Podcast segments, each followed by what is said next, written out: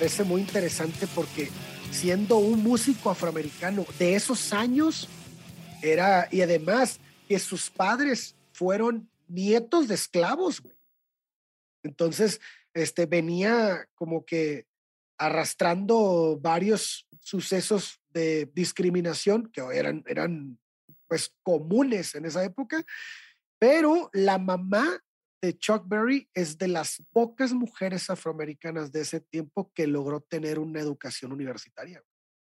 Claro. Y aparte justo vivían en un lugar, de los pocos lugares donde realmente los negros podían ser dueños de sus tierras, güey. Inclusive él estudió en la primera escuela hecha para afroamericanos en Estados Unidos y estudió en la misma escuela que Tina Turner. Justo hay una entrevista en la que ya estaba grande y demás y justo cuando le toca decir que su que justo en ese momento los la música de los afroamericanos ya hace como una careta como que no sé si el término le daba risa, güey, o, o no sé de dónde lo saca, pero sí como que hace nada más una cara de que se caga de risa por el término afroamericano, güey. Pues es que prefiere que le digan negro? güey. Pues yo creo que sí. O sea, yo creo que, que, que justo por ahí va. En, en, su juicio, de hecho, le bajaron los años porque el juez hizo comentarios racistas, y le dijo niga. ah, justo de 5 a 3. Oye, güey, en, esta, en, en la cárcel, dos años es como vida perro. O sea, que te hayan bajado dos años es como, no mames, me saqué la lotería. Totalmente de acuerdo. Pero bueno, amigos, qué bueno que están aquí, qué bueno que nos escuchan. Eh, estamos en otro episodio de Averiados, donde hablamos de gente rota, gente averiada, gente que logró expresarse por medio de la música y nos hicieron sentir lo mismo que ellos, fuera bueno o malo. Eh, yo soy Lors, comediante medio tiempo y eh, especialista en hacer comentarios fuera de lugar y conmigo están Alex Durán, que es muy fan de absolutamente todo, y el arpa, se me olvidó el nombre. Transversal, que no existe. El arpa láser. ¡Ah! y sacaron una historia, ¿no? Esta semana. Ah, lo saqué esta semana, lo sacamos esta semana. El arpa láser, sí, es muy fan, tiene dos en su casa. Tengo tres. Pero muy bien, pues, no sé cuánto cuesta esa madre, seguramente si tuviera tres ya las hubiera vendido. Justo te iba a decir eso, no creo que sea un instrumento barato, Como para tenerlo tres veces, güey, no, creo. Mames, imagínate. Es que se descompuso y entonces cambiar el láser era mucho pedo. Sí, ya, es otro pedo. Más fácil. Es como una Mac, cuando se te chinga, mejor comprarte una nueva. También está con nosotros nuestro especialista en música, Shubi que para no variar interrumpió antes de llegar a su presentación muy bien. Era necesario hablar de lo costoso del arpa láser.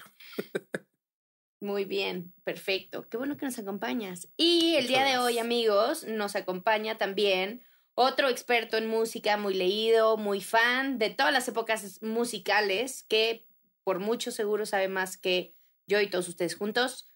Coque, bienvenido. Ay, muchas gracias por la invitación, muchas gracias a todos, de veras, Ale, eh, Shubi, Lors, muchas gracias.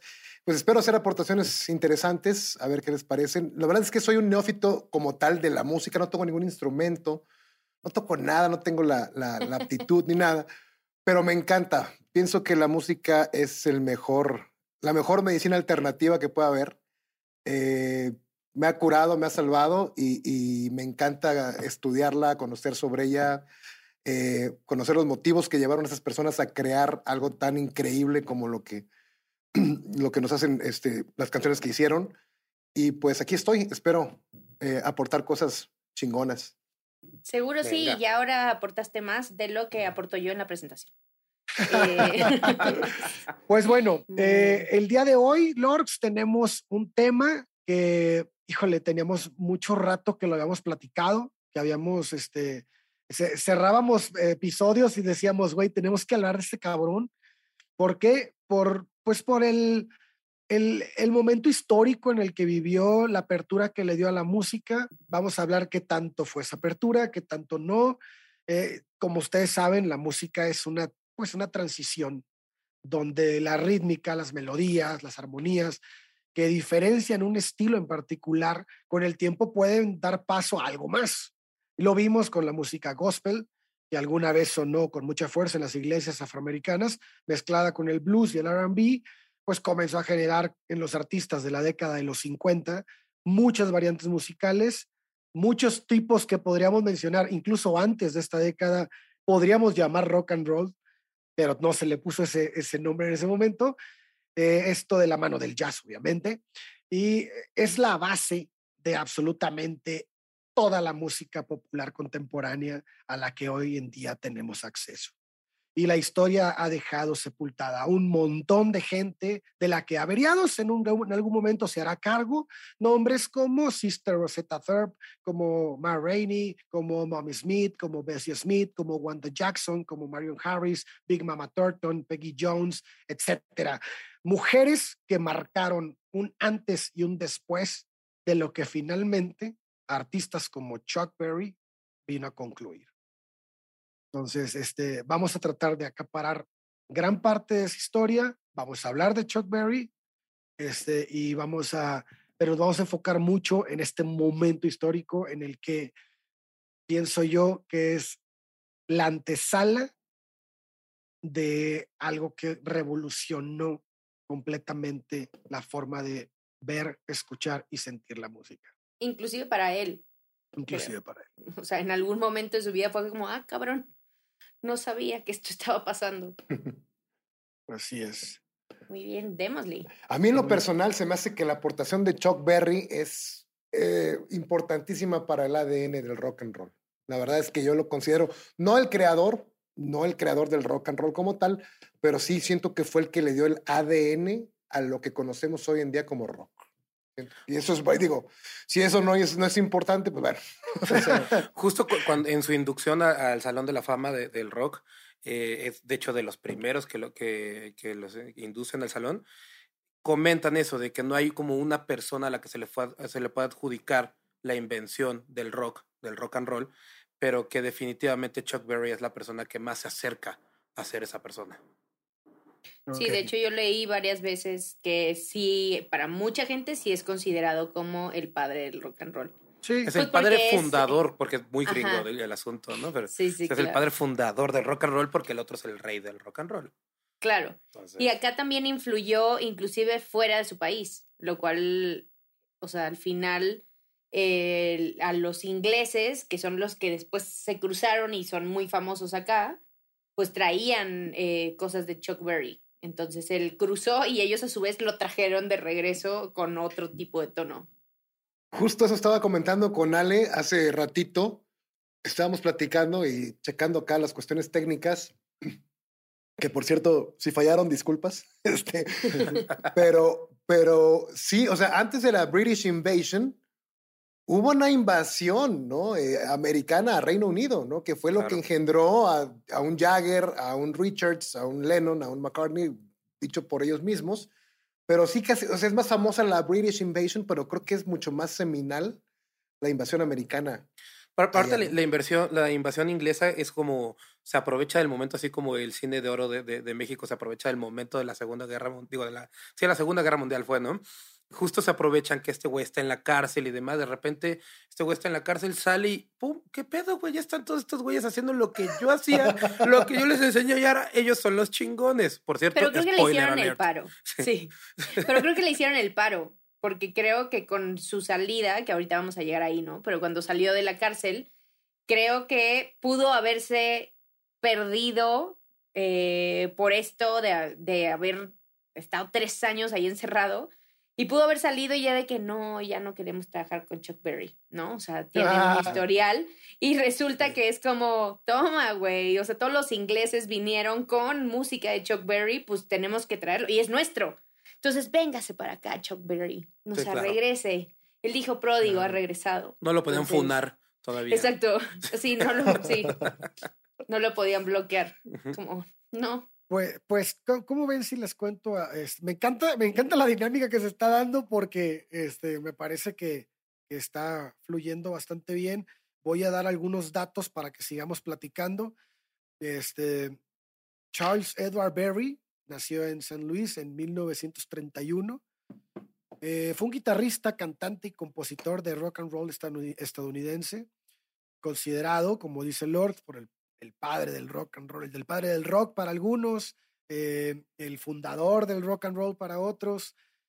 Pero bueno, fue uno de los artistas que dio paso al RB, del RB al rock and roll. Eh, esto ocurre, como les digo, en los años 50.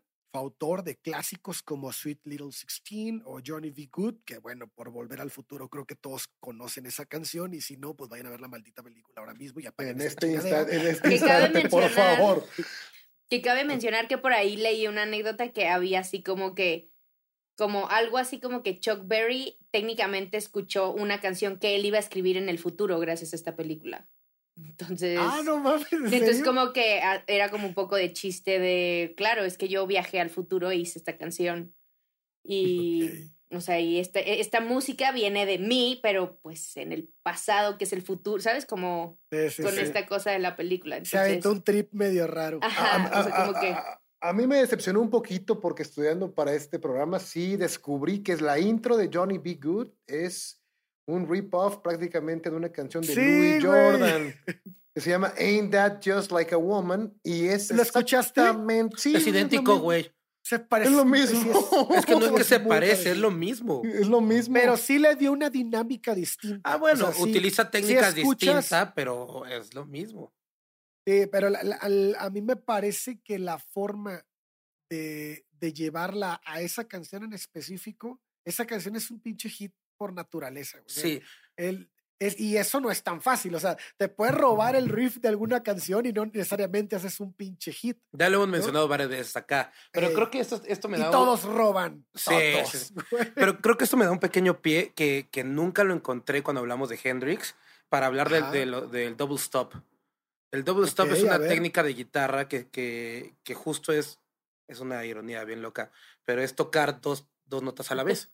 O sea, es tocar, si tocas en la segunda y la tercera cuerda, en el quinto traste, o, de- o puedes tocar el quinto y el cuarto, o el quinto y el sexto, toca las dos notas a la vez, que es como hacer un mini acorde de dos notas, tal cual, pero que también, a- a- o sea, y, y que como estás parando la guitarra, por eso se llama el double stop, ¿no? Que es una técnica que Hendrix mega explotó y que hizo que, que fuera la riqueza del sonido de Hendrix, pero que él se basó en lo que Chuck Berry hizo.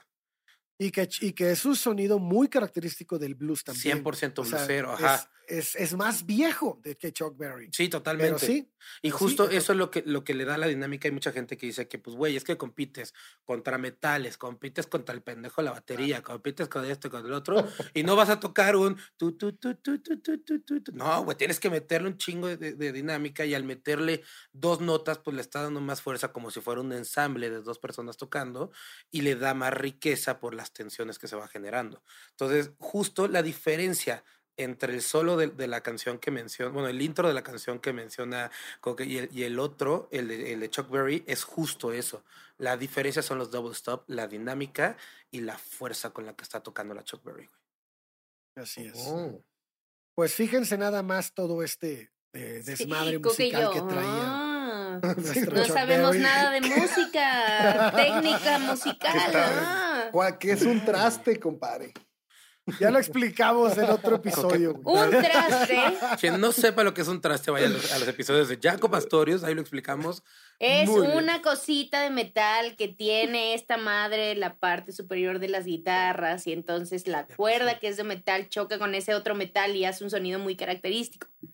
Oye, Pero Eh, gracias, muchas gracias por la explicación. Breve cosas y que yo no sabía. Gracias. Espero aprender bastante como tú aquí en este, en este podcast. Oye, eh, digo, antes de, que, antes de permitir que Alejandro continúe, eh, yo la verdad es que le dije a Ale, oye, es que a mí no me gusta eh, desendiosar a mis héroes. O sea, la neta, no me late. Me dice, no, vente a participar. O sea, es que tiene razón. Vamos a enfrentar la realidad como es, ya. Entonces, a la hora, yo había escuchado su, el programa piloto y cuando escuché que se trataba de sacar las verdades y, y de lo averiado que estaban los, los artistas que ustedes, este, de los cuales hablaban, dije, puta, veo a David Bowie, luego voy viendo a David Bowie, a Bob Dylan. Recientemente veo a Elvis y digo, "Ay, no quiero escuchar, no quiero. no". Están todos enfermitos. No, Al pero espérame. Y, dije, bueno, voy a poner a Sid Barrett. O sea, fin que cuando ya llegó todo rasurado, sin cejas y pelón como yo, dije, pues ya, ya no se puede devaluar más. Entonces puse el de Sid Barrett y me encantó. Dije, no manches, está muy chido. ¿Saben por qué me gustó? Porque aprendí mucho de su papá. Entonces, este, más que, más que de Sid Barrett, em- empezaste a contar la historia de que era un doctor y todo esto. Y como que dije, bueno, o sea, ya vi- empezado, yo, yo con la idea empezaste a tirar un poquito de que se metió un poquito de más las drogas y todo esto, pero bueno. Pero sabíamos. poquito. O sea, no- tampoco fue Poquito. mucho. Leve, leve, No güey. Pero-. No lo afectó, no lo afectó, no lo afectó en nada. Pero sí, entonces me, me- me atrevía con Chuck Berry porque la verdad sí no conocía tanto sobre él. No hay mucho tampoco de dónde agarrar. Entonces dije, bueno, vamos a ver cómo, cómo funciona esto, a ver qué tal, qué cosas salen y a ver qué me cuenta Alejandro sobre uno de mis ídolos, Chuck Berry. Gracias. Por favor, bájamelo del pedestal. Justo cuando estaba estudiando veía los videos de Chuck y dije, esa carita de loco, yo creo que Durán me va a dar unos datos bien chingones. Yo estoy aquí por el chisme y a mí me encanta que los bajemos así a... el Gary me va a odiar siempre, pero es como volví a escuchar, volví a leer y no, no cambio de opinión sobre Elvis. Yo dije, estaba, estaba bien neutral. averiado, güey. Yo estaba bien neutral y ahora es como, no, es cierto, no es cierto. Y entonces con Berry va a pasar lo mismo. Sí, sí, en tu experiencia, Lord, ¿sí te, sí te ha afectado tu percepción de, su, de la música de estas personas que han tenido? ¿Sabes qué más bien me ha, ha- me ha puesto sobre la mesa? Y en el- creo que en los primeros capítulos lo hablábamos. Debería de separarse la persona de su arte. Claro. Y entonces yo creo que antes siempre era como, no, no, no puedes separarlo. O sea, yo hoy ya no puedo separar a Michael Jackson de lo que dicen que hicieron, porque pues no está 100% comprobado, ¿no? De lo que dicen que, se, que hizo. Pero conforme avanzamos es como...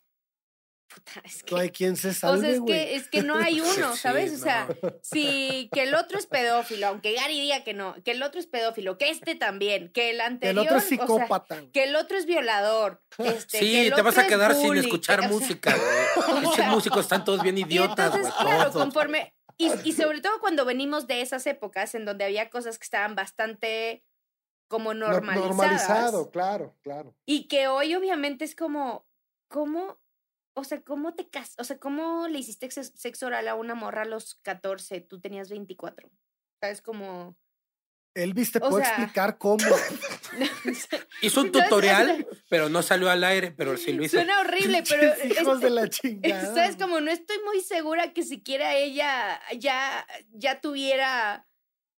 O sea, ya tuviera Peluche bello allá abajo, ¿sabes? De Sí, que. no, no. Claro. No mames, Sí, no, qué, qué locura, asco, güey. Pero bueno, Ahora, nuestros, nuestros bisabuelos y la raza de esa época sí se casaba con raza bien chiquita y está pues, bien pues, mal, güey, pero lo hacían, güey. no, pues Sí, nuestros y- bisabuelos se robaban gente, pues. o Se sea, robaban morras, sí, Me robé a tu abuela.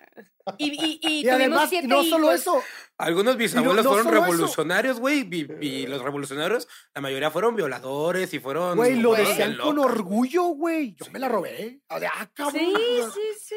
No mames. Bueno, pues está bien. No, o sea, mi, mi, Este- mi, abue- mi bisabuela fue así, literalmente, fue robada de su casa. O sea, está jugando a las escondidas. Es a true story. Está jugando a las escondidas y entonces y la la, escondieron. la- Ajá, y cuando la encontró el güey, se la robó.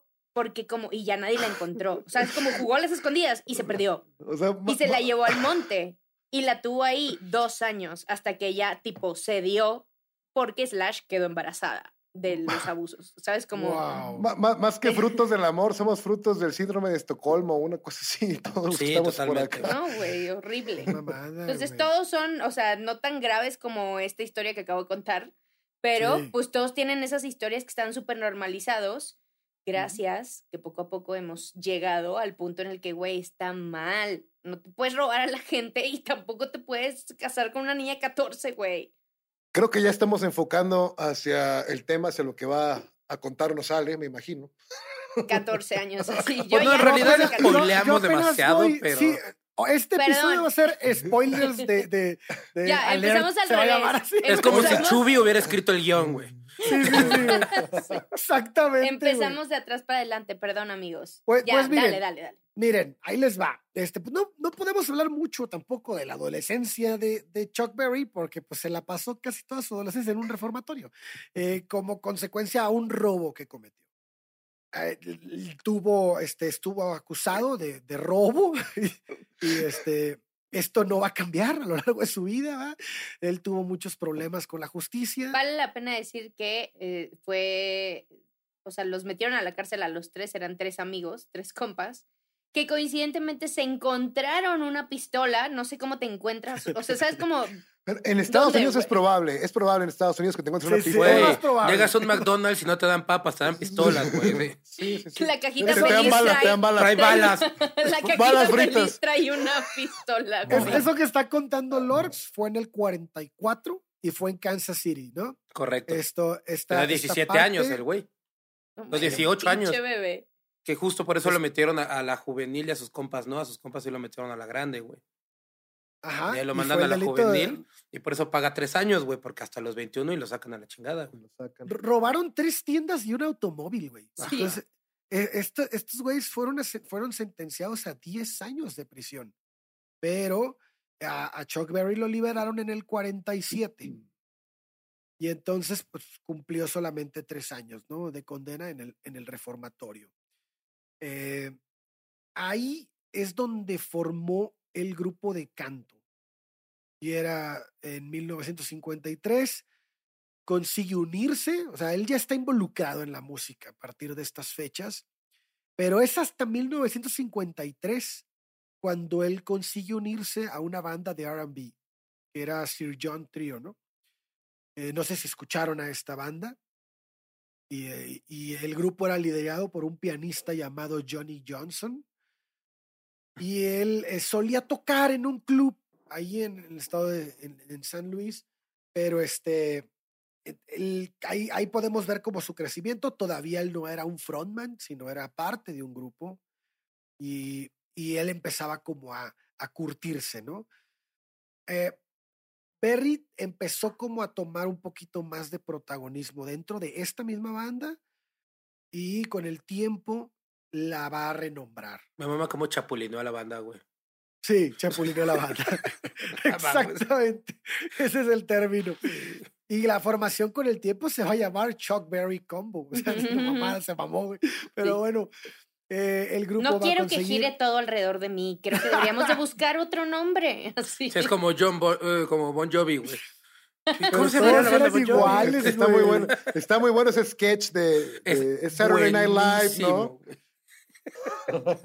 Así, justo así le hizo Chuck Berry, güey. Con la banda del otro cabrón. Totalmente, güey.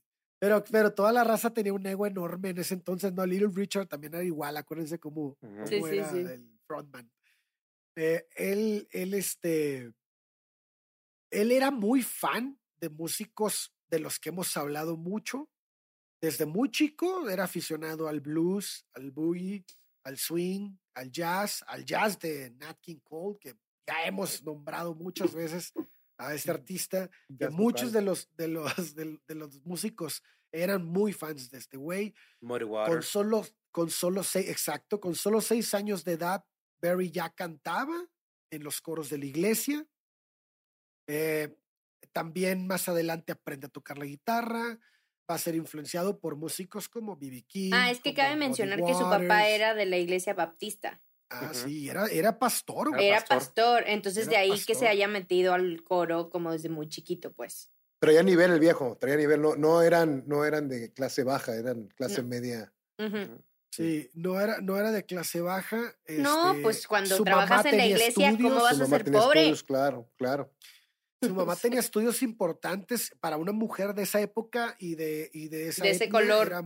Era, privi- sí, privilegiadísimo para, para ser de raza de color, ¿no? Totalmente. Cosa que, que, que, güey, o sea, tú dices, ay, es un negro de los 50 que es músico. Dices, güey, va a estar, nació como, como, como el pedo de Hendrix. Y no, Claro, todo lo contrario.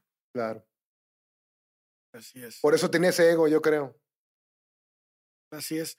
Entonces, la música en este momento, para la gente que, que, que no tiene como una línea del tiempo en lo que está ocurriendo en este momento en específico, eh, ¿qué nos podrían decir Coque o Chubi?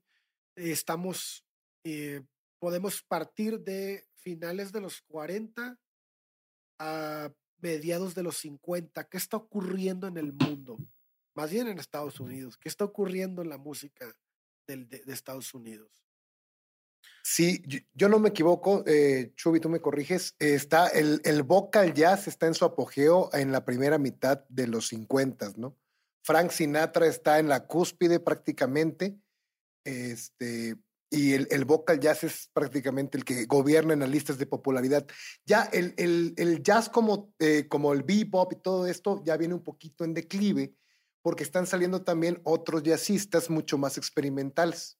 En el caso de Miles Davis, que está consagrando Miles Davis también en estos años, este, Art Blakey, y pues eh, también yo pienso que en esta época, en el 55, se consagra el rock como género, gracias a toda esta, a esta ola de, de artistas que ya han tocado varios ustedes, ¿no? Pero pues está Little Richard, está Elvis Presley, está eh, Jerry Lee Lewis y, eh, ¿cómo se llama? El del rock, el- el- y Chuck Berry, etcétera, ¿no? No sé si me estoy, estoy en lo correcto, Chumi. Sí, y justo también estaba como la división de la música de blancos y la de negros, ¿no? Junto con el soul y el country, era como esa división totalmente, que es algo que, que funciona mucho en, en, en Elvis, que fue de lo que platicábamos hace dos semanas y la semana pasada, pues es justo eso lo que va funcionando, ¿no? El, el- el unir estos géneros y el, deja- el cambiar la música de como del, del, del estereotipo al que se está acostumbrado, ¿no? Entonces, tratar de unir este, este tipo de cosas de la, de la diferenciación de música de negros y de, branco- y de blancos, creo que es algo bastante importante justo en Claro. esta década. Claro, estamos, bueno, les pedí que hicieran esta, esta, este, como ampliar el tema eh, musical, porque en 1948, que es el momento en el que Barry se casa con Meta Sox, Ujú. eh, Esto es este, tres años después de salir de la cárcel, ¿no? Tres, exactamente, Lords. Y, y es con quien después tiene cuatro hijos, ¿no? También vuelve a tocar la guitarra. Güey, Eh, se me hizo, perdón, pero se me hizo súper dime, dime, bonito dime. El, el ver las imágenes del funeral y todo, y ver que ella estuviera ahí, güey. Es como, creo que es el único que, uno, spoiler, muere muy viejo y de forma natural, y dos, que sigue con la misma pareja con la que empezó, güey. Porque O sea, ella aguantó vara. Bueno, Ella aguantó otras vara, güey. ¿eh? O sea, Bueno, no te me equivoques. Ah, No pero es que- duraron. Y ahí estuvo. No romantices, güey. No romantices. O sea, la vieja aguantó porque dijo, qué hueva divorciarme, a este güey le va bien, No, porque mira. en esas épocas no se podían divorciar, o sea, era No, aparte, inconcebible igual- Pues divorcio. ahí está, esto está peor. Pero, o sea, güey, no se después podía divorciar y era de este color, güey lo se cual muere en estaba el, así, todo en mal el visto. 17, güey, o sea, vaya. Sí, en O sea, 2017, güey. pa- pasaron los 80, los 90, donde... Llegó a los donde- Sí, 90, pero yo creo 2000s. que ya. Cu- Cuando Yo- dice se muere en el 17, muchas personas van a creer que en 1900, el mil- en el, en el pinche 2000, 1917, una madre así, güey. Pues ya, pues que sí, se esperen, al- que al- se esperen al final, que se esperen Se al final. cabrón, se murió en el Ah, 17. Yo, a la Es verga. que, es que sí fue cierto que tenía una máquina del tiempo, güey. Sí, Sí, güey, se regresó a la verga. No, se muere de 90 años en el 2017. eh, pero vaya, o sea, pasaron épocas. Pero no lo pudieron haberse romantices. La morra aguantó vara. Uno Aguantó que vara quiere y creer dijo, en el "Mira, amor, Lorx, y tú me lo No. quieres tirar siempre. Vamos, por favor, Sí. Ale, con, el, con la historia para ver si vamos a creer en el amor de Chuck Berry, My Ass. Eh, a- acota- acotando lo que, lo que decía Chubi, eh, perdón, este, así como Elvis eh, utilizó su influencia de la música de la gente de color eh, para sacarle provecho, pues acá Chuck Berry le aplicó la inversa, ¿no? Agarró el country, que era típicamente para, para blancos, este, digo, ya hablamos con Alejandro y yo eh, sobre el tema, y pues sí, viene del, del blues y viene de todo esto, pero pues era música para blancos y la tomó y de ahí creó su propio, la llevó al público de color, ¿no? Correcto. Estamos hablando de músicos, de, de eso del que está hablando Coque, es como de Hank Williams, por ejemplo, era un músico blanco es, que era, que tocaba esa música y que, y que era muy exitoso. Y muchos músicos blancos de esa época la rompieron haciendo country. Y entonces Chuck Berry dijo, pues vamos a ver qué pedo. Pues qué pasa, sal- saliendo de su reunión del Ku Klux Klan se iban a tocar su música humana. El güey escondidillo. De qué. Ahí abajo de las gradas le quitaban Así, los gorros. "Ah, era de noche, ya vienen, Pues bueno, ya justo, vienen. Ya listo, no me ven. Justo de esta época, bueno, de los 50 estamos hablando de Johnny Cash. Él empieza también a mediados de los 50. Entonces, En el es por ahí. 57, el 57 para mí es un año mágico. Es- sale el primer disco de Chuck Berry, sale el primer disco de Johnny Cash, sale el primer disco. Quiero a- acoto en el sentido de que LPs, eh, ya había habido sencillos y todo, pero Sí, ya sí. el LP, que era prácticamente una compilación. El primer disco de Chuck Berry, los primeros tres son una compilación de sus sencillos. ¿no? Ujú. Este, en el 57 sale el primero de, de, de Crickets, de Buddy Holly, sale Chuck Berry, sale, sale, chale, sale Little Chale. Richard, Chale. chale. Sale Little Richard, sale Johnny Cash y sale Ray Charles. Este año para mí es Es una bomba, güey. Es una bomba. Johnny cabrón, Cash, My Love. Es una bomba. Sale con Walk the Line y todo esto, ¿no? Y de Sí, hecho, sí. el primer disco de, de, de, de Chuck Berry, para mí, es el mejor y no tiene Johnny B. Good. Se lo recomiendo ampliamente. Crea, incluso creo que el surf rock nace de Chuck Berry. E incluso los Beach Boys agarran la de Ah, eh, sí, sí. le- Sweet Little 16 y crean eh, Surfing USA Surfer, yo sé, de ahí, de ahí, ¿no? Pero sí, yo creo que Chuck Berry también creó el surf rock como tal. Wow. Pues entonces el 57, grábenselo, pónganlo en su agenda, escuchen todo lo que Pónganlo salió en en su ese agenda. año. No, Regresen al 57. Y si estamos hablando de 1957, por favor. ¿En serio? ¿Shubi? Sí, sí, sí, no yo, yo estaba pensando que era que 2057. A- a- no algunos- algunos si puede llegaremos. viajar al pasado, ¿por qué no puede viajar al futuro? güey? Oye, algunos llegaremos ese año, o algo, nosotros no, güey, pero. Bueno, 50. tú también te pasaste Duran. O sea, está hablando que nació en el cincuenta y tantos o, o treinta y No, tantos. y dices, sí. Pero- sí, pero- pero murió en el que- de- 1917. Ese mames. Si te enseñara las preguntas que me mandan, diría si es posible que hayan entendido eso. Ah, ah, ahora ¿Qué estás eh, diciéndole a nuestros averiados? A ¿Qué quien le quede el saco, güey. A le quede el saco. O sea, No. Ale dice que no hagan preguntas que pueden googlear. Eso es lo que quiere decir. No, güey. Se Hagan las queda que callado. quieran. Hagan las que Este, Total, yo las voy a bueno, googlear para contestarles. Entonces, Sí, es lo que voy a hacer yo. Pues entonces, a mediados de la década de los 50, estoy mandando la chingada del guion porque creo que la plática se está poniendo mejor que el guion. Pero bueno, a mediados de la década de los 50, Barry comienza este, a viajar. eh, a- él se va a Chicago, si no me Ah, equivoco. físicamente. Ah, sí, sí, sí. sí, sí, No, no, yo creo que No, fue antes de los ya había 50. empezado. cuando había empezado, sí. Fíjate que no siento que haya sido de ese tipo, ¿eh? Siento que, que era más, este, Más pedote. sí, más, tiene, tiene pinta de Yo que siento que sí se echaba sus porritos, pero tampoco Sí, tenía sí, ese sí, sí. nivel de. Que en realidad ojos, no es algo que se hable mucho de él. O sea, si tú buscas algo, no hay. O sea, vaya, buscas de Y por eso cualquier duró otro tanto, músico. güey. Sí, sí, sí, claro. Se murió a los 90. Sí, no cualquiera. Buscas de Y cualquier otro lo músico quisieron y no revivir habla de al güey. No mames, ya en los 90 ya, ya güey, Ya, güey, descansar, güey. Lo mismo Está- pensé cuando dicen, No es que la, la cuidadora llama a la policía y llega la policía y lo intenta revivir. No seas mamón, ya tiene 90, ya déjalo, güey. Ya, güey, ¿para qué le haces estaba robando el oxígeno a los niños, güey. no, no es cierto. No, es una No es que he vivido cierto, más. fans de Chuck Berry. Queríamos que viviera para siempre. No, aparte se quedó a, a mes de escuchar, o sea, de que saliera su último disco, salió un mes después de que él muere. Entonces, chance un mes más que hubiera durado. No hubiera tan mal. Eh, No, ni, que, entonces- ni que fuera David Bowie para despedirse de esa forma, ¿no? Exacto, no, no tuvo el lujo, güey. No, a Bowie no me lo toques. No, a Bowie no. Fíjate que Bowie Ya, fue ya un lo buen artista, sí, güey. no No, le fue pero no, mal, no le fue Muy mal. buen artista. le tiran buen mucha tipo. cagada, le tiran mucha cagada para escucharlo, díganme la verdad. Si, si le tiran No. mucha cagada, No, Yo creo que es de es los más artistas más limpios, güey. Sí. Fue al que mejor le fue, yo creo. Sí, güey. Bowie, Bowie, Bowie era otro rollo, güey. Hay, hay una anécdota que me encanta, perdón, a, a Coto así rapidito, ya me cansé de usar esa palabra, pero bueno. Este, que estaban en los BBC Awards o algo así, y dice, a bueno, y ahora reina otra vez. toda una fila. Ahora les presento un artista al que debemos hacer fila para besarle el trasero. Dice Bono, David Bowie. Todo, ¡ah! Se sube Bowie al micrófono. Gracias, Bono, sí. Y tú deberías de ser el primero, ¿eh? Ya, el dijo Bono. Tenía un humor increíble, así que a Bowie no me lo toque. Ya No, lo no te tocó su mejor amigo y le dejó el ojo de Sí, cotorra, pero yo creo que es suficiente. Así. Eh, este, también por pasado de lanza, pero bueno, ya lo verás en el episodio. Otro chapulín. Por Chapulín.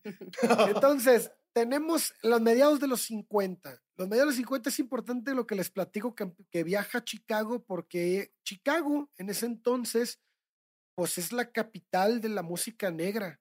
Eh, empieza él a buscar contratos discográficos y es en el 55 cuando conoce a un ídolo, ¿no? De él, que era Muddy Waters. Ajá. Y este, y, y él es el que le sugiere que se reúna en Chess Records. Y pues esto se vuelve casi como la antesala del éxito, ¿no? Porque unas semanas más tarde, él escribe Maybelline y, y graba también la- esa canción. Este, lo hace con los ejecutivos de Chess y pues se vuelve inmediatamente un hitazo. Algo Le ofrecen un importante, contrato a algo importante a comentar es, Ajá. él graba una primer canción, les voy a fallar en los nombres de las canciones, prometo que la próxima vez los voy a tener, pero graba una primer canción que es como la que más le gusta a él y le dicen, sí, pero deberías de grabar algo más y entonces graba esta que dices. Conforme avanzan en los siguientes días, el güey que la escucha dice, no me puedo sacar de la cabeza la primera canción. O sea, aunque escuché la segunda y es buenísima, no me puedo sacar la primera. Entonces le dice, bueno, vámonos con tu sonido de la primera. Y así es como avanzan en la historia. La canción no es Wee Ok. Wee Hours. No lo sé. Yo no, no tengo Pues ese La canción más sexy que he oído en mi vida, esa canción, cabrón. La Yo creo que más Es una canción que, que justo dicen que es de las canciones que a Chess personalmente le gustó. Ujú. Ok, pues Pues puede tal ser. vez sí es eh, esa, pero sí. justo fue la primera que cantó y le dijo, bueno, busquemos algo más. Entonces graban la segunda y el güey dice, no me la puedo sacar de la cabeza. Bueno, sí, regresemos a la anterior, tienes razón. Y entonces avanzan con todo ese tema gracias a la primera canción. Buenísimo. Pues inmediatamente después de Maybelline le, le ofrecen el contrato. Es en, en muy poco tiempo cuando Maybelline se alcanza el número uno en las listas de RB y el número cinco en las listas de éxito. Aquí, la otra vez me acuerdo que cuando estuvimos platicando en tu casa, Coque, tú dijiste un dato que a mí me, no sé si me estoy confundiendo, pero tú me, tú me, tú me dices. Recuérdame porque estaba un poquito pasado de copas. No te preocupes, ahorita te digo. Tú, me acuerdo que dijiste, era bien raro que un músico negro estuviera en el top de los de, las mejores canciones del año, o no me acuerdo de qué estábamos hablando. Pero sin duda, este, eh, en estos años, el hecho de que Chuck Berry estuviera con su primer canción en el quinto lugar de éxitos, no creo que haya sido algo común, güey. Sí, no. Fíjate que no recuerdo haber dicho eso, pero ya Little Richard andaba pegándole bien cabrón a eso y aparte de ser de color, era homosexual y se hace todavía más impresionante eso. Ah, sí. Porque Y aparte no lo se- escondía ni tantito. No, lo- no, no, No. no, no, no, se le notaba, era, era este, eh, el telescópico, o sea, se le notaba a distancia el vato. Y, y todavía más difícil, ¿no? Una persona de color homosexual y des- abiertamente eh, eh, serlo y, digo, la manera en que tocaba, no importaba que fueras verde, cabrón. O sea, Sí, no, no, no, no. no, eso no iba a importar. Pero ya estaba Excepto si dominando eras las mujer. Ah, bueno, no, Exacto. Qué Es extremista como, eres, ay, Durán". me faltan, mames, me es que, faltan por unas cositas acá abajo, entonces no Es- no, es que está bien cabrón el caso, por ejemplo, de, de este, si no me equivoco, es Ma Rainey. Ma Rainey es la que se cree que con su canción de Prove It On Me, ella estaba señalando como primera referencia el lesbianismo en la música popular. Y entonces ella es este borrada del mapa, güey. Wow. No, eh, eh, eh, el, de hecho, tuvo un arresto por esa letra en 1925, o sea, fíjate cuánto tiempo atrás, Sí, sí, sí. Y la involucraron en que había participado en una orgía con sus músicos y bueno, ya sabes. le- Inventando no, sé, mamá si- de medio. no sé si haya pasado o no, pero era muy Pinches, eh, fácil. Pinches luego- envidiosos, y luego, ¿cuál- Claro, claro, güey. Pinches Si envidiosos. todos te- güey. querían y eran mayores de edad, ¿cuál era el pedo? Exacto. Les daba envidia que ellos andaban ahí nada más queriendo y nada más. Ay, no, somos No, no he visto la película de Matt Rainey. ¿Tú la has visto? ¿Ale? ¿O alguien la ha visto? ¿Qué cosa? Es buenísima. La película de ella. No, yo no la he visto, güey. No la he visto. Pero tenemos otros casos, güey. Como o sea, lo que estás diciendo es muy importante porque, por ejemplo, Bessie Smith, ella es de 1892, nació en ese año. Y, y ella también es como trae el blues de San Luis y, y, este era una persona súper eh, eh, talentosa. Y en el 37 este, muere en un accidente de, tráfico de, de tráfico y es... En este, 1837. Mande, mande, mande. No en escuché. 1837, güey. En 1837. es importante cómo estas presiones sociales ocurrían, tanto como le pasó, les decía, les ponía el ejemplo de Bessie Smith, que la tocamos en el episodio de Janis Joplin, que fue ella quien finalmente le pone su lápida, ¿no? Porque nadie la, la estaba olvidada, incluso en ese tiempo, en, en el 70. Pero bueno, tenemos un, este, tenemos aún un, un momento en la música de, este, de Chuck Berry que es muy importante porque él, eh, después de Maybelline, rápidamente, eh, les digo, se vuelve un hit y consigue también una serie de, de pues, singles únicos, ¿no? Que, que continuaron dándole fuerza al género, que era Roll Over Beethoven, Too Much Monkey Business, eh, Bromide Handsome Man, entre otros. Y, y, este punto se vuelve muy eh, un músico que ya era atractivo tanto para blancos como para negros. Y esto se lo lleva con el tiempo de éxitos porque cuando, cuando, cuando explota ya con Johnny B. Good, que fue en el 58, este, cuando, cuando sale esta, esta canción, Chubi, no sé si estoy diciendo estupidez, pero no, según yo creo es el sí. 58.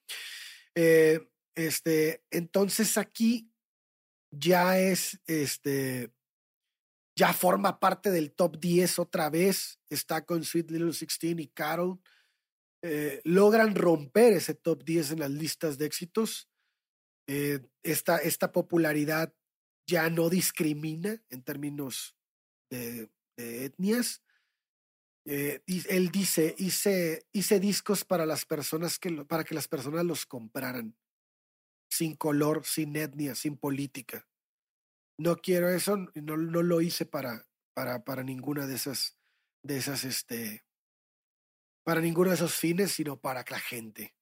Y después se lo lleva a sus, a sus negocios, ¿no? Porque finalmente sus bares, sus, este, sus lugares de, de música que finalmente construye y, y, los, y se vuelve su, su forma de, de aterrizar su música y de, y de llevarle a la gente más y más del arte, los hace para, para blancos y negros.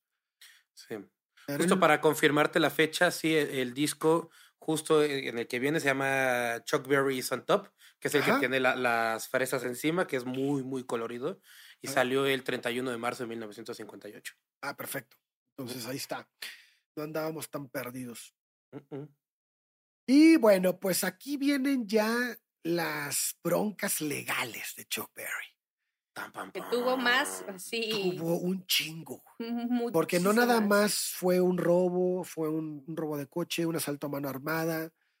Pues también tenemos un caso bien delicado en donde transportó a una menor de edad de 14 años fuera del estado para fines, ¿cómo le llamaremos. Lords? Fines Morales se me hace muy leve, güey. Se me es hace que, muy ah, ah, leve, no, es Sí, que es- así, es, así es el Sí, yo título sé, del yo sé. cargo. Yo sé. ¿Qué hizo? Se la llevó, se la dio todo el camino. Anduvo y de luego la iba Oye, y luego se la llevó a trabajar a uno de sus bares porque si algo hizo Platícanos eso, Lords. Platícanos eso más amplio. No, ¿Qué pero chingados Lord, a ver, pasó? No es culpa de Chuck, la morra le dijo que tenía 21, güey, y no existían IFES en esa época, güey. No mames. No mames, Chubi. Sí, Es que se me hace una mamada que aleguen eso, güey. Perdóname, pero una niña de 14 y una chava de 21, se nota leguas la diferencia, güey. pero aparte no solo se nota, es, o sea, como la historia es, la conoce en Juárez, Texas, y la, la chava venía de, inclusive tenía unos días de haber salido de la cárcel porque dejó la escuela y era así como le, le encantaba la fiesta, no le gustaba estudiar, tal. Llega a un bar con una amiga y estando ahí ve llegar a Chuck Berry y lo reconoce por los discos, las películas, las fotos, etcétera, y dice, ah, ajá, ajá. Entonces se acerca con él, empiezan a platicar y eventualmente él le dice que tiene un bar, porque si algo hizo Chuck Berry cuando le empezó a ir bien fue empezar a comprar eh, temas inmobiliarios y bares. Entonces, sí, bien pensado, Sí. amigos, saquen sus hipotecas. Así, inviertan en inmobiliaria. Sí, no como todos los otros güeyes que se lo mamaron todo Sí, en droga de alcohol. ahí, güey, eh. sí. 20 meses en la cárcel, Lords. ¿Cómo? ¿Fueron 20 meses en la cárcel por ese cargo? Fueron, ¿No viene el dato? Fueron cinco años a los que lo... o Lo condenan, el- pero no hasta lo los cinco condenan, años, pero ¿no? hace tres. Fue tres años, ajá. Pero bueno, se la lleva y el plan se supone es que ella iba a trabajar de mesera en uno de los bares de Chuck Berry. Pero en el camino, pues se la da cada vez que puede. Y en, antes de salir, cabe mencionar, efectivamente lo que dice, lo que dice Shubi es cierto. Antes de salir del bar le preguntan, este, están todos platicando, los músicos, la morra esta, y entonces Chuck Berry le pregunta a ella, ¿cuántos años tienes? Ella no responde, responde uno de los músicos y le dice, tiene 21. Se van, se la da en el camino y en el camino él le pregunta, si tienes 21? Y ella dice, "Mm, ujú".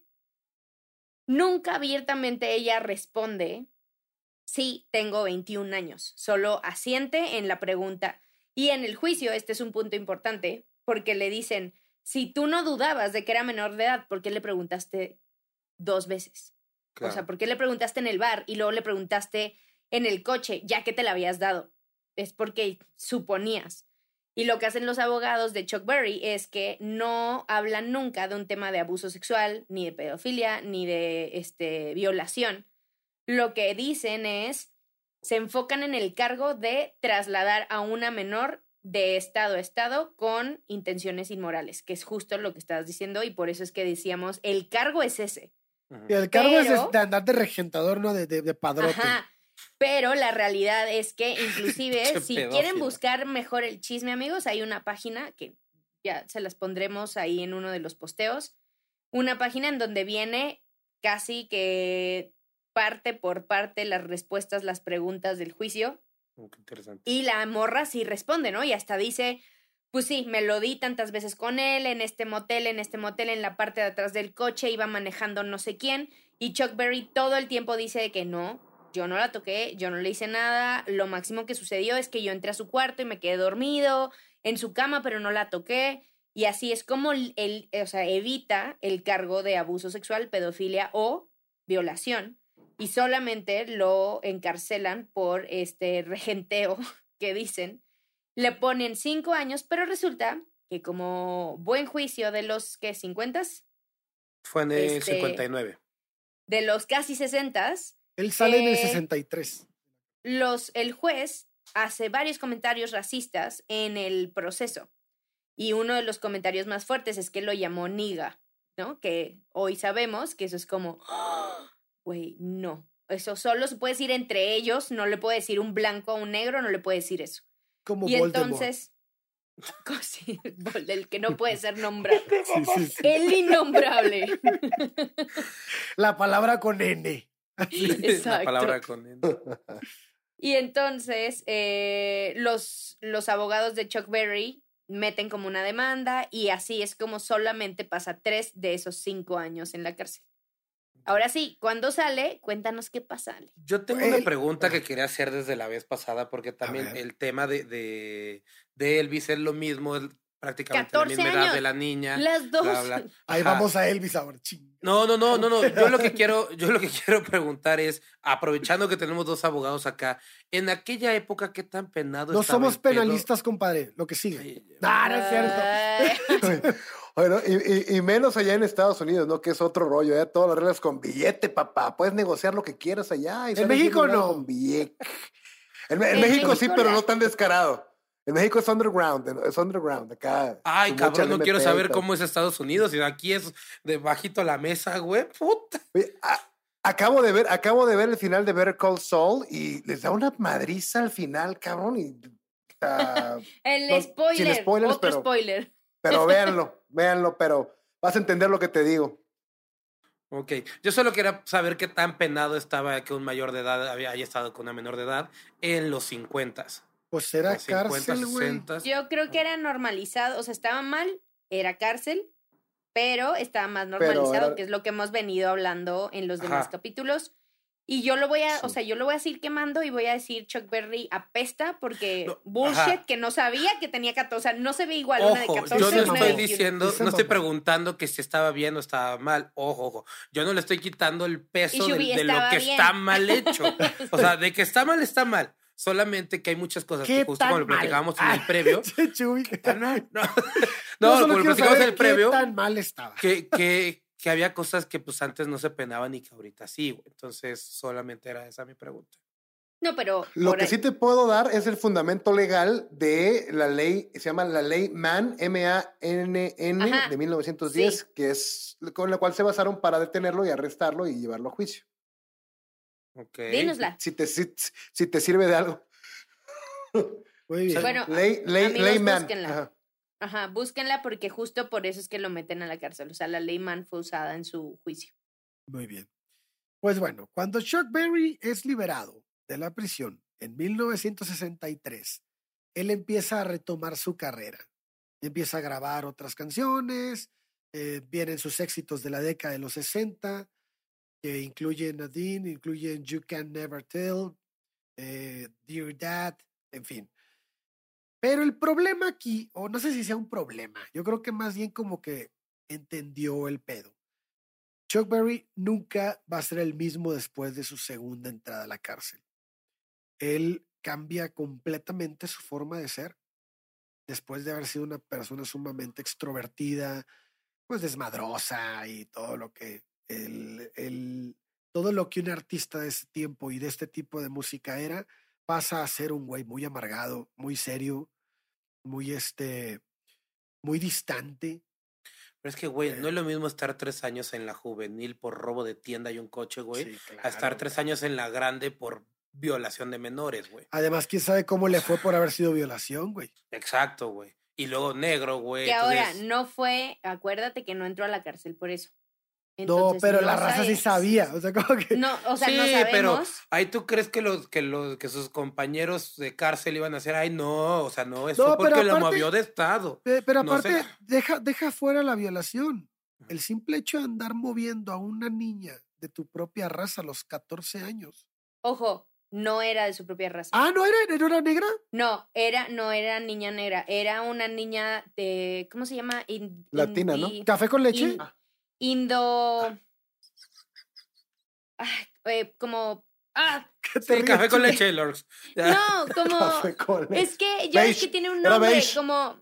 O sea, como era. Indoamericana. Indígena, indoamericana. Ah, O nativa americana, ah, más ya, bien. Nativa era india, americana, eh, era ah, nativa Native americana. American. Porque ese dentro de su sabía, biografía. Ah, sí es cierto, sí es cierto, sí lo leí, claro. En su biografía, Chuck Berry escribe que todo el tiempo, o sea, como parte de lo que decía en el juicio es, o sea, como, ¿por qué la moviste, no? O sea, ¿por qué la llevaste a trabajar? Y el güey decía, lo único que pensaba todo el tiempo es que la iba a vestir de nativo americana y la iba a poner a trabajar en mis bares e iba a llamar muchísimo la atención. O sea, eso es lo que él, o sea, con eso se excusa, pues Ujú. de que por eso la moví con esa intención, porque pues quería generar más dinero a mi bar y entonces la iba a vestir, iba a ser como un, oh, güey, wow, la hostess Sí, la es... atracción, güey. ¿Sabes? Es-. Es una YMC. YMCA de los. Exacto, 50s. exacto, exacto, exacto. ¿Ves por qué era un fin Entonces- inmoral, güey? Todo lo que estaba haciendo estaba ¿Ves? mal. Entonces no Pues, era pero sí tiene una máquina del tiempo, güey. Puede ver el futuro, güey. Previó los 70 prácticamente. Esta madre va a pegar. ¿Viste la de India? Yo soy policía. Vámonos. Sí, exacto. Ah, ahora, sí es cierto, no es indoamericana porque tiene raíz latina. Pero es Nativo como Entonces, sí era- sí indígena, era como pero café ¿sabes? con- Es como indígena con latino. Con, O sea, era- con- era como con Hendrix, güey. Hendrix Era una, una razas, güey. nativa americana con, con latino. Nativo latinoamericana, ¿existe? Su No, pero ya existe. Ahora sí, es eso. e- esa era la mezcla. Porque Bueno, tiene pues eh, el, Un apellido mexicano. Después de estas clases de et- etnias americanas de Lords, entonces vemos cómo, este, cómo, pues él, él estaba hecho mierda, güey. Era Apache, era Apache, era. Apache. Pero los apaches son nativos americanos. Sí, pero ahorita te digo el segundo apellido, carajo. O sea, no era un Sioux, era un apache. Güey, podemos Sí, dejar sí. de discutir eso, güey. Vamos. Brinquemos Sí, a la se parte. apellidaba Escalanti. Escalante, era Escalante. Escalanti, sí. A Escalante, entonces Tenía era 21 italiana. Escalanti. Era- Toro sentado escalante se llamaba.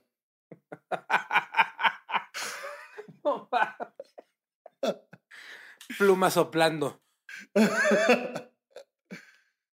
Pero bueno, entonces eh, era un eh, Chuck Berry en ese entonces, como les digo, estaba completamente para abajo, pero después va a lanzar uno de sus últimos álbumes, en, este, álbums en música original, que era Rocket.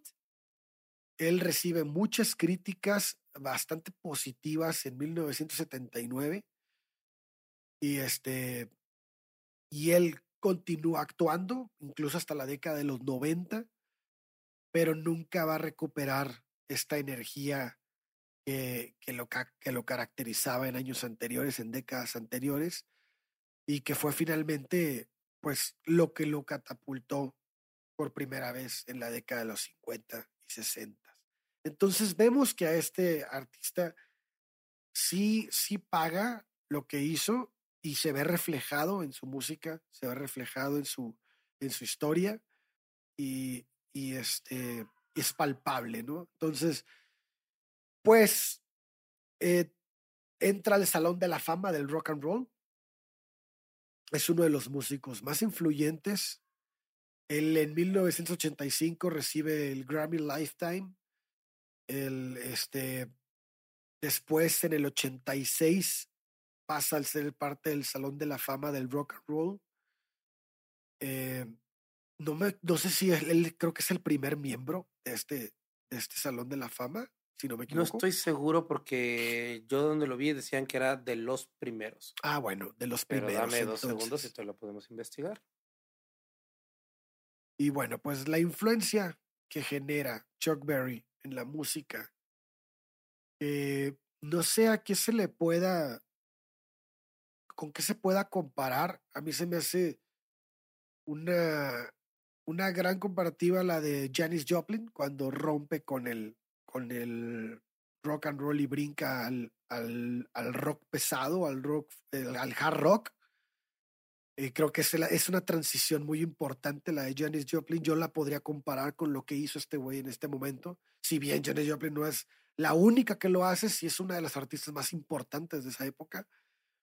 Y lo que después va a dar entrada a grupos como The Beatles, ¿no? Que, este, que, ya viene con todo este cambio, esta revolución que está existiendo en, el mundo y que, y que está reformando todo el sonido. Eh, todavía en Chuck Berry, lo hablábamos con Coque antes de grabar, todavía en este tiempo estamos viendo una música que es bailable. Chuck Berry todavía es música bailable. Eh, esto es muy importante porque uno de los cambios más grandes que se van a dar después es cuando la música deja de ser bailable. Entonces, esta música creo que la época de Chuck Berry es la época en la que probablemente es más bailable la música. Claro. el rock and roll marca, marca los... Podría ser que algunas de las primeras coreografías, ¿no? Que se dan, que la gente empieza a aprender y, y, se, y se dan de manera masiva, ¿no? No sé qué opinan. El papá. el papá. No, y cabe destacar los que es el rock and roll, pero de los 60s y 50s en Estados Unidos, que después tuvo su auge acá en México. Claro. Creo que fue hasta los 80s o 70s. No, no, no, en esos 70s, tiempos, ¿no? güey. No, no. No, fue en güey. los los 60 60 fue cuando empieza. fue- 60, Igual güey. Johnny, Johnny Sí. Laboriel, César Costa, por Todos, eh, supuesto. que todos el eran papá de Alejandra Guzmán, todos, que todos eran refritos en Claro, realidad. claro. sí. Sí, claro. De hecho, claro, esa generación, esa generación es muy castigada, es muy castigada por la audiencia, porque este, está, eh, estaba, no, no escribían y no componían canciones. Está, creo que el papá también de, de Jay de la Cueva, güey, el que también Sí, estaba que- metido en ese tiempo en esa música. Que justo fue una fórmula que se utilizó mucho en México de tomar refritos un poquito viejillos para lanzarlos acá adaptados al español. Como Usó no, mucho no ha eso. adoptado México en la etapa de los ochentas, que prácticamente se la brincaron los hijos de la chingada. Se quedaron encerrados en un género. Pero Oye, ¿qué opinas. Coque? Algo iba a decir Coque y ya no lo escuché. Ah, sí, cierto. Ah, perdón, perdón. No, no, no, no, adelante. Digo, yo nada más quería hacer notar que, que la aportación o lo que yo, continuando con lo que dije al principio, de que le dio el ADN al rock and roll eh, Chuck Berry, es el, en el sentido de que uno le dio arrogancia. Yo pienso que es el tipo, era un tipo arrogante en el escenario, ¿no? Y su, su bailecito este de patito y todo esto demostraba una actitud segura, una actitud retadora, una actitud a, a lo mejor en eso podía parecerse un poquito a Elvis, pero lo que sí se diferencia de Elvis era número uno, que sí componía sus canciones y hace un, es pionero del storytelling. Prácticamente, pues Johnny B. Good es una historia, Maybelline es una historia, Carol por ahí es otra historia y todo esto hace bio- ciertas biografías, vamos a llamarles, en las letras que no era tan común en esa época y pues que influenciaría definitivamente a los Beach Boys, a McCartney. No habría Rocky Raccoon sin, sin este tipo de, de influencia, ¿no? Una de las mejores canciones de los Beatles, para mi gusto. Y el principal, la principal aportación, la tercera y principal, creo yo, que es el fetichismo por el riff de guitarra, ¿no? Que Little Richard, eh, Jerry Lee Lewis se enfocaban más en el piano, Great Balls of Fire, este, Tutti Frutti, todo esto. Elvis se enfocaba más en el performance, en, en la actitud eh, eh, súper sexy, eh, etcétera, etcétera, etcétera, con una voz privilegiadísima del rey. Y él se enfocaba en el riff de guitarra y empieza el, el fetichismo por el riff de guitarra en el rock, ¿no? Con este, con este hombre, con Chuck. Y pues, imperaría en, en el género durante los siguientes décadas. Y pues na- nada más esa pe- pequeña aportación hizo a la música. Nada más. esa pequeña aportación. Agarrando un poquito de la cuestión del storytelling, la canción de Johnny B. Wood la compone eh, pensando un poquito en, su, en el pianista que hablabas hace rato, de Johnny Johnson. eh, de ahí agarra el nombre. Justo a, Johnny, cuando estaban tocando y demás, como que de repente se le pasaban las copas. Entonces Chuck Berry le decía, mientras tocaban, "Hey, Johnny, be good. ¿no? Y entonces de ahí fue que saca el Johnny B. Good, que lo convierte y hace la analogía como si fuera Johnny, la B como si fuera un middle name, y el Good lo agarra de la- del nombre de la calle donde él vivía. Y aparte es una, es una canción que es un poco autobiográfica, va contando la historia de de, los un campos de chavo- algodón, ¿no? Ajá, de, de un chavo que, que pues no estudió, no, que, que no sabe leer, que no sabe escribir, pero que sabe que, ah, que cómo sabe tocar la guitarra, ¿no? Y va contando toda esa historia de que la mamá le dice que algún día va a ser famoso, que la mamá le dice que algún día, eh, eh, eh, de hecho en la, en la letra dice que iluminado va a estar tu nombre, Jo- Johnny B. Johnny B. Good is gonna be hero, una cosa así, de, de que iba a tocar en algún lugar que estuviera el nombre, el letrero así enorme. Y justo es esa, como es una historia de un, de, que es la combinación entre su biografía, agarrando un poquito de estas cosas de Johnny Johnson y cambiándole un poquillo de cosas. Buenísimo. Algo que es importante también de esa canción es que él termina cambiando el nombre eh, de la- la partecita diciendo Country Boy, en lugar de decir otra cosa porque hacía referencia a los esclavos del los Es que campos de algodón, güey. Tal cual decía un, un niño negro. Ajá. Ajá. Entonces, es- para, pero eso no podía salir en la radio. Estaba prohibido. Entonces él Sí, cambia. no hay que hablar de lo que hicimos. Así. que sí. No, estaba No. prohibido ¿Pero mencionar una persona negra en la campos de radio. algodón? ¿Campos de algodón? ¿Qué? ¿De qué Sí, hablas? No o sé de qué hablan, güey. Y, y entonces lo cambia por Country Boy. Contratos este- justos, este, todo bien, en orden. Que justo un poquito co- co- retomando, ya que, que hablé de Johnny Johnson, hay un dato muy curioso, que en el 2000 Johnny Johnson demanda a Chuck Berry, güey, Ándale. Ujú. por las canciones, güey, que, que porque no lo incluyó en, lo- en los, pues en, en los, ¿cómo se llama? En los créditos de las canciones y que no le dio nada, incluyendo Sweet Little Sixteen, este, la parte de Roll Over Beethoven y No Particular Place to Go. En esas canciones no incluye a Johnny Johnson, entonces lo demanda, la cual la autoridad le dijo, dude, ya pasaron 60 años, no podemos hacer nada. O sea, ya no hay nada que hacer. Entonces, pues Ya. ya no, no pasó la apelación. A diferencia que cuando Chuck Berry demanda a los Beach Boys, ahí sí apelan a su, a su Sí, le- favor y lo, inclu- lo incluyen le como dieron crédito. compositor de Surfing USA. Ajá, Surfing USA, así es. es Y correcto. también ahí eh, sí está interesante eso. Y, y te iba a comentar que Country Boy es una canción de Johnny Cash en su disco eh, debut. A lo mejor alude ahí a algo. Ves que era como que fan del country, entonces tal vez Puede ser. está relacionado. Porque Johnny B. Good creo que es del 58, por ahí sale y se, se 58. pone en el, ujú. La ponen en el disco del 59, que es también otro grandes éxitos, prácticamente. eh, pero, y del 57 sale Country Boy de Johnny Cash y pues era fan del country. Y lo que también había Sí. comentado es de que cantaba Bueno. canciones de que no quiero matemáticas y no quiero ir a la escuela y no quiero esto. Y el vato era un berijón de 30 años. O sea, pero sí le dio voz a los jóvenes sin fue la- serlo. La O sea, diferencia, fue y él como lo Faye, dice. güey. Fue como Faye. Y Tatiana. Pionero, hasta en eso lo influyó. Sí, hasta en pero- eso influyó. sí. Pero Faye era más de adolescentes, Tatiana era de niños. Por Sí, sí. eso. Pero sí, Todavía- justo él lo dice en una entrevista, que es cuando, cuando te digo lo de que se ríe del, del mm, Afroamerican, eh, justo comenta eso, que le preguntan por qué Chuck Berry sí- sí fue quien logra hacer todo esto. Y él dice, pues es que estaba, había un momento con- donde había un, un- como un pequeño vacío en donde mis letras empezaron a, a, a conectar con la gente, porque yo hacía letras de la, de la cotidianidad.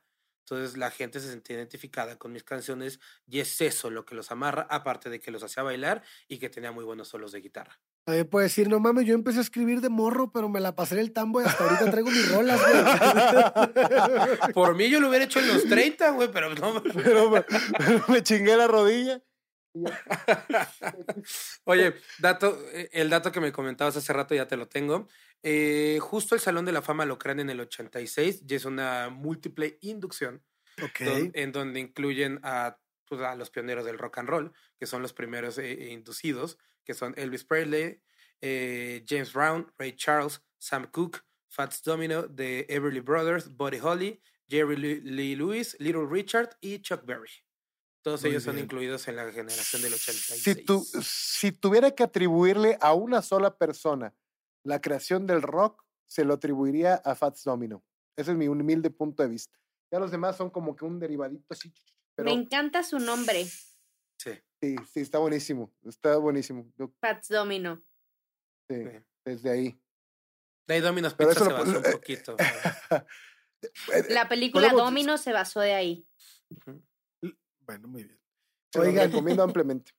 Pues estamos cortos de tiempo, Lord, que este, ¿quieres ir cerrando? Sí, claro. Eh, amigos, ¿se quedaron con dudas? sí. Vamos a hacer otro live. Eh, no, no es cierto. Eh, Ah, eh, bueno, si quieren, podemos hacer otro live, amigos. Si quieren. pues Si quieren. como, como ustedes quieran. Es que ¿Cómo yo- les fue? hacer Si. Coque, si Coque quiere ir al live, vamos. ¿O que quieres venir a un live? ¿A dónde? Tú dime a dónde y vamos, todos. Hacemos un live el próximo miércoles En antes del siguiente capítulo en Instagram y hacemos preguntas de todo, Chuck sí, Berry, sí. pero. Creo que ahora sí abarcamos bastante de su vida porque el- la importancia de su impacto musical. sí, pero ya no llegamos a Bueno, tuvo algunas demandas parte. ahí de pedos de, algunas demandillas de pedos fiscales. de pedos fiscales. Ah, sí, le gustaba, le gustaba cobrar en, en efe- en efectivo, en efectivo. Show me the money. como los doctores me. de ahora, así más o menos, algunos. Ándale, más. ¿Qué clase de doctor? ¿A ¿Qué clase de doctor Hay vas? muchos, Ay, hay muchos, pero- hay muchos que no te Ah, dejan ah. pagar con tarjeta. Oye, A mí me preocupa, a mí me preocupa que la verdad es que, digo, dudo que en los 50 el sistema, o 60 el sistema de fiscalización estuviera tan moderno. Digo, en Estados Unidos sigue siendo la contabilidad como en esa época. O sea, sigues, tú agarras una servilleta y le pones vale por 5 dólares y lo puedes deducir así tal cual y no te pide ningún requisito ni nada. Si ahorita es así, no me imagino cómo era en aquella época y para que el vato dijera, no, no, no, no, dame puro cash, compadre. O sea, yo no quiero, dame puro cash. O sea, ¿Para qué tener Evasión fiscal. con- Ah, pero pues consigue- era así con- como que hay- consíguete, un, hay- consíguete un buen contador, compadre, ya para pagarlo, o sea, ya. Pero acuérdate que hay pocas cosas que se pueden esconder en esta vida. güey. Y El una dinero y lo es pendejo. la lana. Lo pendejo tampoco. tampoco, Entonces- tampoco se esconde. Entonces, este, pues, pues este güey ha de haber salido con chingo de casas, bienes, coches y la chingada. Pues tenía bares, Eh, restaurantes, claro, casas. y O sea, repente- dijeron, Claro. y de repente, no, no tengo, no tengo ninguna. ¿de qué no hablas? No, he pagado no, yo soy un güey". músico muy modesto. Aplicó la Juan Gabriel, güey. No, yo soy Roberto Aguilera, güey. ¿De dónde? Fíjate que sí, al final, Pero- digo, ya para concluir, siento que se terminó plagiando a sí mismo un poquito. Siento que ya en sus últimas. Siento que se terminó autoplagiando como le sucede a la mayoría de los grandes y ya no era la misma cosa. Digo, no sé. Quisiera terminar diciendo eso. Muy bien. Bueno, amigos, si tienen alguna duda, lo que podemos hacer en lugar de un live es les ponemos por ahí en redes sociales que nos hagan sus preguntas y se las respondemos. Eh, pero creo que sí, que casi llegamos a abarcar toda la vida de, de Chuck Berry. Entonces, ya para cerrar, Ale, ¿con qué te quedas? Híjole, este, pues me gusta mucho la, la etapa, la primera etapa de algo que va a explotar muy fuerte, de lo que vamos a hablar después, que va a ser la llegada de los Beatles, que va a ser este, el, este movimiento que, que generó prácticamente pues la música rock que viene posterior, el, el, hasta el metal, todo lo que, lo que va a derivar Todo, de aquí, ¿no? Entonces, me parece increíble, me gusta mucho, me, me, me apasiona esta parte de, de la historia de la música y pues que este güey era un enfermo. Con eso me voy. Era un enfermo. Sí. Eh, muy bien. Eh, Coque, como invitado, por favor, dinos, ¿con qué te quedas? Eh, claro que sí, Lords, muchas gracias. No, pues no, gracias, agradecerles, estuvo con madre, me la pasé con todo. Este, el live va a ser por Instagram, me uno si ustedes quieren y gustan. Eh, y yo me quedo, pues, de Chuck Berry, me quedo con, con su riff de guitarra, magistrales.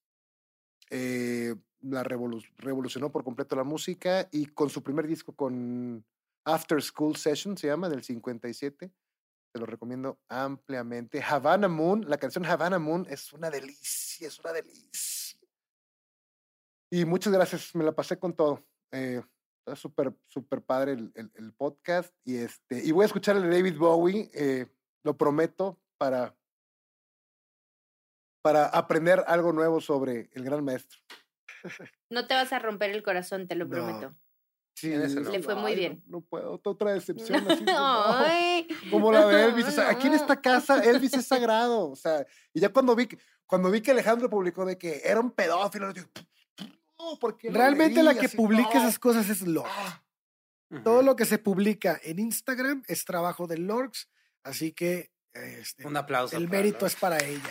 Gracias, amigos. Si tienen alguna recomendación, por favor, háganla este, por inbox. Para que no me dejen en evidencia, por favor. Te van a decir como a otro, "No, sus fans le hacen toda la, toda la chamba. Alguien puso el otro día así como me, me juzgaron por, por haber amado a este Morrison. Y ya estaba a Ah, punto de sí, disculparme. sí. Y yo de que chingado, bueno, me dejé llevar, está guapo, chingada madre. Carol, Carol me, me, me, apendejó Carol. también. Carol lo ama más que tú. Exacto, Carol. y nadie dijo Carol. eso. Nadie dijo Solo eso. me echaron la culpa a mí. Pero bueno, gracias, Coque. Este, ahora sí, Shubi, ¿con qué te quedas? Pues bueno, de aprovechar rápido el momento para agradecerle a Coque el, el haber estado acá. La verdad creo que hiciste muy ameno el programa y estoy impresionado con todo lo que, lo que sabes, el- o sea, cómo traes fechas y datos así súper Sí, ¿qué tal las eh, frescos, está increíble. Y de verdad, gracias por estar acá y, y darnos un poco de tu conocimiento. Y me quedo con, con que es el primero que no nos enfocamos a hablar de algún problema mental, eh, algún problema de drogas, eh, con una muerte súper trágica. Ah, no, eso Ah, sí. ya valió Chin, madre. chin. Eh, o sea, que vaya, no es una muerte trágica, no es un suicidio, no es nada por allá. Bueno, No ya no me quedo con excusado. nada, Lord. Sí, me quedo con que es un pedófilo y lo odio. Es lo que querías escuchar, Lorena. Me quedo con el amor eterno de su esposa. Con el amor eterno que su esposa le tuvo. Con el Un amor aplauso, un incondicional aplauso a las- de los viejos tiempos. No, Shubi, no que ya no existe ese amor ahora. No, este, yo me quedo con eso, con, con que vaya, sí, seguramente tenía algo muy loquito en su cabecita, pero... Pero pues, no fue el foco. Exacto, ajá, no es, no es, el, no es el, el foco y pues qué cool que, que pues no todos terminan mal por las drogas y eso está padre. Aunque haya sido un pedófilo violador. Bueno, muy bien. Eh, pues yo me quedo con que es un pedófilo. Gracias. y no, es que ¿por qué? Pinches enfermos. Ya, O córtenle, sea, córtenle aquí. ya. O sea, No te preocupes, yo tengo el poder de Listo, Oh, la ya. ch- Vámonos. me quedo con que es una lástima, pero bueno, ¿dónde los podemos encontrar? Coque. Ya le corto aquí. dice el güey. Ya- ya- No, ya- ¿dónde ya- te podemos encontrar en Instagram, redes sociales? Ah, ah, Enrique Olvera acá en Instagram. si quieres eh, que te casi no- sigan, si no, no te sientas obligado. A- adelante, no, sí, pues ahí en Instagram este, tengo como tres seguidores. Si quieren ser el cuarto, eh, adelante. Este, Al décimo da un pues. giveaway. al décimo show, show nudista, al décimo. Este, no, eh, la verdad es que no. Eh, Enrique Olvera acá. Muy bien, Coque, pues ahí te seguimos. Y eh, Durán, ¿dónde te pueden seguir? Corsario.ereje en Instagram y en, en qué era TikTok también. Sí, claro que Ah, tienes TikTok. A huevo, huevo, porque soy un pinche. Millennial. Wannabe. Centennial, Centennial. Wannabe. Centennial Wannabe. Ah, bueno, sí. se me- Muy bien. Eh, Shubi, la reco de la semana y tus redes sociales, por favor. Ok, esta semana nos vamos hasta Guadalajara con una banda Vámonos. tapatía que se llama Technicolor Fabrics. Una muy buena banda, no sé si la ubiquen ustedes. La verdad es que me encanta cómo tocan, los he visto muchas veces en vivo. Quiero, quiero dedicarle la recomendación a mi hermana porque ella fue quien me los presentó y me ha llevado a verlos a varios lugares. Saludos. Eh, Saludos, saludos. El disco que les recomiendo es del 2015, se llama Bahía Santiago. Es un disco bastante bueno, escúchenlos y ahí me avisan qué les pareció. Muy bien. Buenísimo. Muchas ¿vale? gracias. ¿Y tus pues, redes? Mis redes, de nada. Este, mis redes son guion bajo chubi, XU, BBY. Porque me dicen que si digo W, eh, eh, jolines, en la madre tierra van a pensar que es con Es W. W. W. Entonces, eso es XU, BBY. Muy bien.